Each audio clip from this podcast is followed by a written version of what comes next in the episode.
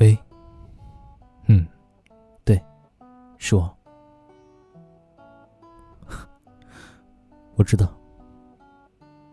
嗯，挺好的，找一瓶喝的。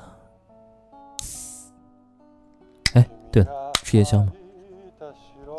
哦，好吧。对了，你们俩还行吗？嗯，那就好，挺好的。哎，放心吧，睡觉呢。好，不说了，就这样。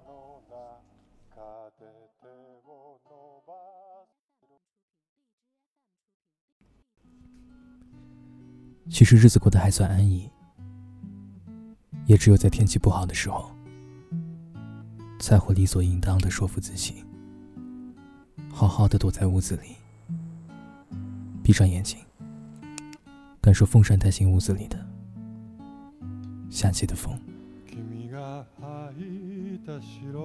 习惯对朋友说一声夏天快乐，其实还有很多秋天快乐，冬天快乐。这三个算是我最喜欢的季节。曾经，我们也在这些季节里做过太多假设，不多不少，十年足矣。雨水在午后略带慵懒的气温中逐渐升腾，变成粘附在皮肤上明显的潮湿感。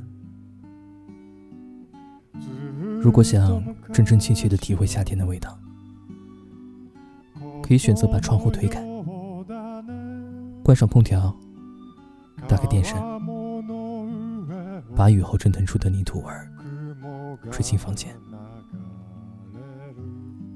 阳台上的猫在午睡，它丝毫不会被蝉鸣惊扰。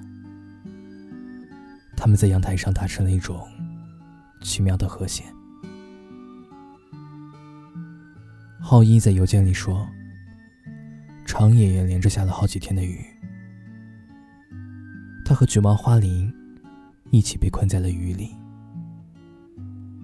每天睡醒以后，都会和花铃坐在窗户前，看着即将漫出来的池塘，安静的待上一整天。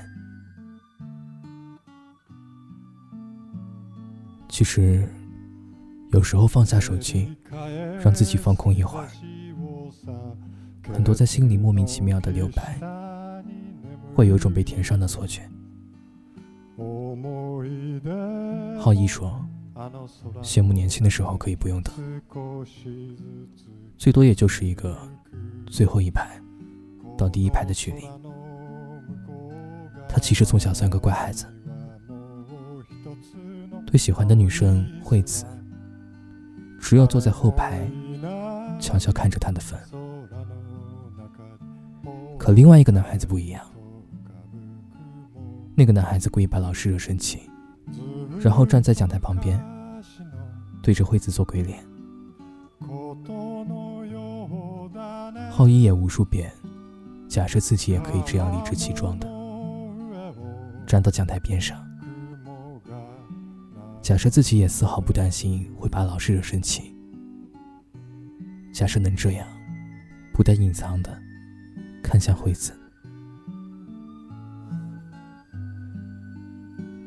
后来的假设都没有实现，直到拍毕业照那天，浩一和惠子也只是从最后一排到第一排的距离。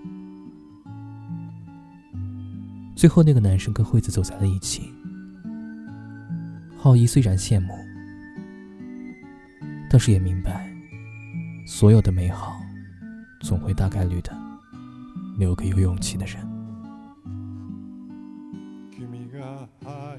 但浩一也很满足，在世界上走得慢一点，说不定会看见别人看不见的风景。在夜晚路灯下走过的人。你要去哪儿？地铁要到最后一班了，下一班可就是要到天亮了。汽车尾气伴随着红色的灯，带着夏天太阳下的味道，就这样缓缓离开。就算是雨水的味道，也有浓淡之分。那些泥土咸腥的味道，在空气里不停的翻搅着，像一碗用绿茶拌出来的饭。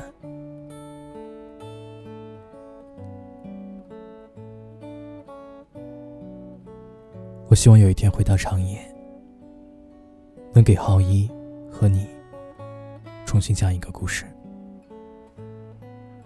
在故事里。可能有位戴着墨镜的老先生，有个笑起来有酒窝的女孩子，还有在夏天里回荡的流浪的人。而我希望浩一可以勇敢牵起那个女生的手。这样的纠结，在日复一日的感慨中，希望可以很快变成现实。